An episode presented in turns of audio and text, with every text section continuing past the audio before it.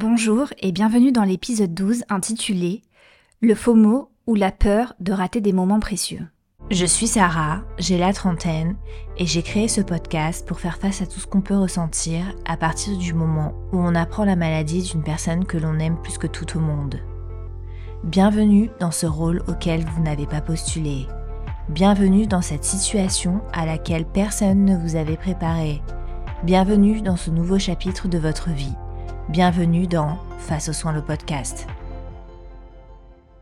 Le FOMO signifie en anglais le fear of missing out, c'est-à-dire la peur de manquer quelque chose. Et j'ai remarqué que lorsque l'on s'occupe d'un proche vulnérable, on pourrait être soumis à deux types de FOMO. C'est ce que j'aimerais vous exposer ici aujourd'hui. Le premier FOMO est le FOMO de la mort ou de l'absence. En fait, le FOMO de la mort consisterait, selon mon analyse, à passer tous les moments possibles et libres avec son proche vulnérable, de peur qu'il ou elle décède ou qu'il ou elle retourne à l'hôpital, pour une durée indéterminée. Dans le cas d'une fin de vie, cela paraît compréhensible et même logique. Mais là où ce sentiment peut être lourd à porter et sur le long terme éreintant, c'est lorsque l'on est toujours sur le qui-vive d'une mort potentielle, alors que son proche est en sécurité médicale et que tout a été mis en place pour ses soins et son bien-être. Certes, une rechute, une récidive, une mauvaise nouvelle médicale est toujours possible. Donc je parle ici vraiment des cas où il y a une stabilisation de l'état de santé de votre proche d'un point de vue objectif. Et qu'il n'y a pas de risque de danger de mort ou d'une hospitalisation imminente. Et pourtant, malgré une situation extérieure qui peut paraître être entre guillemets apaisée, notre cerveau peut nous jouer des tours en nous préparant au pire tout le temps comme une forme de PTSD, c'est-à-dire de syndrome post-traumatique qui fait que on se dit inconsciemment, bah, demain il va peut-être être de nouveau hospitalisé, demain elle va peut-être mourir, demain elle va faire une rechute, etc., etc.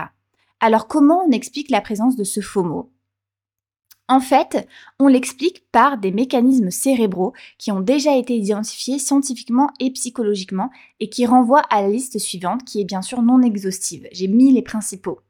Déjà, le premier mécanisme, c'est la réexpérimentation. On peut revivre souvent les moments traumatisants qu'on a vécus, en l'occurrence une hospitalisation du jour au lendemain, une mauvaise nouvelle qui renverse votre monde, ça vous l'avez vécu, ce qui entraîne une anxiété constante et une préparation mentale à d'autres éventualités négatives.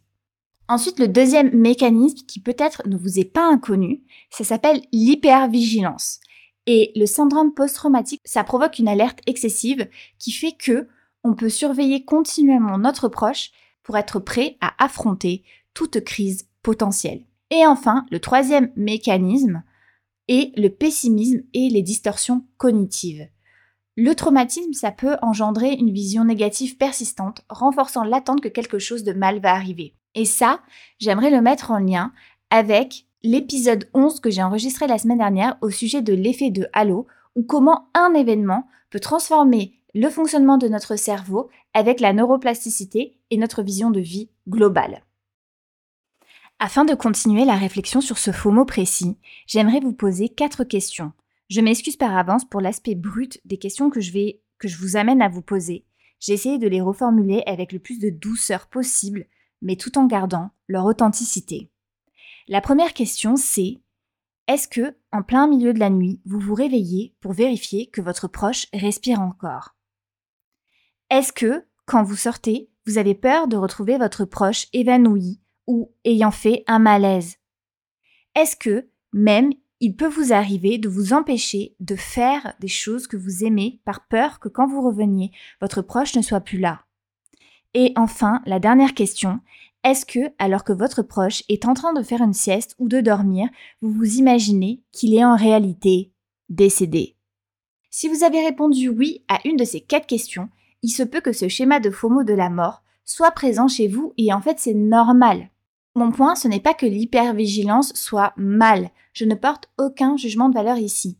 Mais si vous ressentez que cet aspect qui est apparu depuis ce traumatisme vous hante, je vous invite à continuer la première partie de l'épisode. En fait, l'hypervigilance, ça peut traduire un état du système nerveux déséquilibré qui fait que le système sympathique nerveux est constamment activé. C'est ce qui fait que vous vous réveillez le matin, c'est ce qui fait que vous agissez, c'est ce qui fait que vous êtes en alerte au détriment du système parasympathique qui permet de retrouver du calme, de réduire cette hypervigilance et de réduire ce FOMO de la mort qui peut nous hanter. Et les meilleures techniques pour réguler ce système nerveux, ça peut être une respiration réactivée, une amélioration de la conscience corporelle et une régulation émotionnelle permise notamment par le yoga, la méditation de pleine conscience et la respiration pour reconnecter et réguler son système nerveux. Et surtout, pour réguler son système nerveux déséquilibré et je dirais même, cher caregiver, votre système nerveux traumatisé en fait. Car mine de rien, voir une des personnes qu'on aime le plus au monde en train de souffrir, voir son état se dégrader et se sentir impuissant par rapport à ça, c'est un traumatisme qui dure en plus. Donc cette observation, peut-être que aussi, ça vous donnera le coup de pouce nécessaire pour prendre un peu plus soin de vous, que ce soit en suivant une thérapie, que ce soit en parlant à un ami, que ce soit en ouvrant un compte Instagram pour euh, partager votre histoire, que ce soit en faisant du yoga, que ce soit en écrivant, etc., etc. Je vous ai partagé sur le compte Instagram Face aux soins des numéros gratuits mis à disposition par le gouvernement et par des associations pour votre santé mentale en tant qu'aidant, parce que ça peut être nécessaire et qu'il n'y a aucune honte à les utiliser. En plus, leur gratuité, ça peut supprimer tout frein financier. Bien sûr, il n'y a pas de solution miracle. Je suis convaincue que c'est une approche holistique, c'est-à-dire en prenant en compte différents paramètres qui vous fera sentir un petit peu moins mal et in fine un petit peu mieux. Continuons avec le deuxième type de FOMO que j'ai identifié qui s'appelle le FOMO de la vie. Et dans ce cas-là, c'est l'inverse, c'est-à-dire que ce n'est pas la peur de rater des moments précieux avec son proche vulnérable qui nous hante, c'est la peur de ne pas vivre les moments que vous aviez prévu d'avoir, que vous aviez prévu de vivre avant cette épreuve, avec ou sans votre proche d'ailleurs. Se dire que par exemple ma vie a été bouleversée, ce n'était pas du tout ce que j'avais prévu et je vois les autres continuer la vie que j'aurais dû avoir j'avais prévu en fait à ce moment-là de finir mes études plutôt que en fait de devoir m'occuper euh, de mes parents en perte d'autonomie. Se dire je devais être en train de profiter d'un bon repas au restaurant avec mes parents. Se dire je devrais faire découvrir le foot à mon fils. Se dire en fait là à je devrais être enceinte, mais ce n'est pas possible pour le moment. Se dire je devrais être en train de profiter de ma retraite. Se dire je devrais être en train d'être promu à mon travail. Et en fait, ce n'est pas votre réalité car la maladie, la perte d'autonomie le handicap ou un accident a touché votre foyer.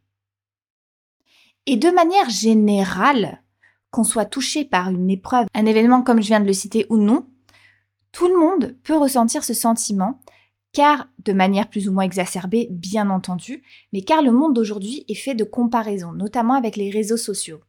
Et l'impact sur la santé mentale des réseaux sociaux est indéniable, car on voit à longueur de journée, en fonction des comptes qu'on suit, la réalisation de chacun et de chacune.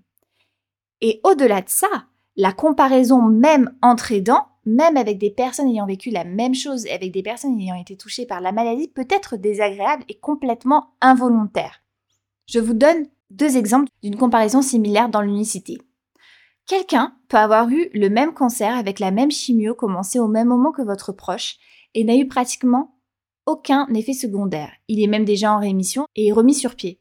Alors que votre proche, qui a eu le même parcours au même moment, a dû être réhospitalisé et que peut-être une seconde chimio sera nécessaire pour lui. Là où le faux mot de la vie peut jouer, c'est de se dire mais là, en fait, on ne devrait pas être en train de faire une seconde chimio. Au regard du parcours de euh, notre ami, on devrait en fait être déjà remis sur pied. Exemple. Deuxième exemple. Pour les aidants, un caregiver qui n'arrive pas à joindre les deux bouts, qui plonge dans une dépression, alors qu'un autre aidant a complètement rebondi suite à ce drame et que ça fait partie du passé pour lui, et même, chose que j'entends souvent, et tant mieux que ça l'a renforcé, alors que vous, en fait, ça vous a détruit et que ça continue de vous détruire à petit feu. Parfait exemple de faux mot de la vie, se dire mais en fait, là, je devrais pas être en train de me sentir comme ça. au regard de, du parcours cet entraînement, je devrais faire preuve de ce qu'on appelle de, résilience. J'ai vraiment rien compris, en fait. Je caricature pour essayer de faire passer le message que même dans les cas où on adapte la comparaison à ces nouveaux paramètres majeurs, cela peut aussi créer un sentiment de désarroi et d'incompréhension et même exacerber votre faux mot.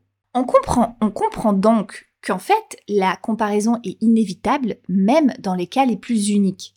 Ce serait trop facile de vous dire de couper les réseaux sociaux, car je pense que ça reste une mine d'or pour trouver de l'aide, des informations et, in fine, se sentir mieux, même si cela exacerbe la comparaison. Pour moi, il y a plus de bénéfices dans la technologie et les réseaux que de risques. Ce serait trop facile aussi de vous dire d'arrêter de vous comparer avec les autres. Pourquoi? Parce qu'en fait, c'est ancré dans notre ADN et ça constitue même un instinct de survie et une tendance chez l'être humain. C'est ce que nous dit la théorie de comparaison sociale de Léon Festinger, psychologue américain au milieu du XXe siècle. En effet, selon lui, la tendance des humains à se comparer aux autres est profondément ancrée dans notre psychologie. En fait, historiquement, cette comparaison était cruciale pour la survie, permettant d'évaluer sa sécurité et son statut social par rapport aux autres. Ce processus, connu sous le nom de théorie de la comparaison sociale, aide également à construire notre identité et notre estime de soi, nous situant par rapport à notre communauté ou notre groupe social. Et aujourd'hui, les comparaisons sociales, on le voit, définissent les normes comportementales, clarifiant ce qui est considéré comme normal ou souhaitable dans la société. Donc quid, bien évidemment, des parcours de vie qui sont impactés par un accident, une maladie, un handicap ou une perte d'autonomie? Bien sûr, se comparer pour certains, ça peut aussi motiver une amélioration personnelle, une motivation, en nous inspirant des réussites d'autrui. Cependant, dans le monde moderne, les réseaux sociaux amplifient largement ces comparaisons en présentant souvent des vies idéalisées, souvent éloignées de la réalité et conduisant à des sentiments d'insuffisance ou d'envie. Bien sûr, vous commencez à me connaître et je le répète, je ne vais pas vous dire d'arrêter de vous comparer avec les autres, avec vos collègues, les autres aidants, les autres touchés par la même maladie, et même les amis qui n'ont pas eu ce que vous, vous avez eu et ce que vous vivez. On comprend ici qu'en fait c'est beaucoup plus complexe que ça et que la comparaison, en fait, ça constitue un instinct primaire. Par contre, ce que j'ai envie de vous proposer aujourd'hui, c'est qu'on pourrait se dire, qu'est-ce que l'on peut s'engager faire aujourd'hui en prenant en compte tous les nouveaux paramètres majeurs de notre vie dont on pourra être fier dans 5 ans en tant qu'individu qui a vécu ce qu'elle est en train de vivre. C'est-à-dire, peut-être, imaginer une nouvelle vie avec ces nouveaux paramètres majeurs qui ne nous donnent plus envie de nous comparer car on est unique, notre parcours est unique et ce qu'on va faire est unique. Que peut-être la seule personne avec qui vous ayez envie de vous comparer dans 5 ans, ce sera votre vous actuel, votre vous de maintenant, et de constater un enrichissement intérieur avec les armes que vous aviez, avec le temps que vous aviez et avec les moyens que vous aviez. Bref, faire de votre mieux selon vos définitions, vos valeurs et ce qui compte pour vous.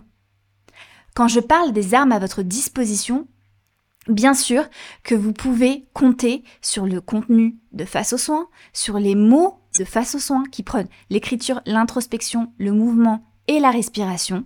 Mais sachez, je le répète, qu'il existe aussi des professionnels de la santé mentale qui peuvent vous aider sur ces sujets précis et même des numéros spécialisés dans le caregiving, dans les aidants qui sont gratuits. Et si vous sentez que vous en avez le besoin, il n'y a aucune honte à cela. Je le répète, je les ai mis sur le compte Instagram, sur le highlight numéro. J'espère que cet épisode vous a été utile et pertinent. Cela me ferait plaisir que vous donniez une petite revue sur Spotify ou Apple Podcast afin de soutenir le contenu de Face aux soins. Je vous remercie pour votre écoute, prenez soin de vous et à bientôt.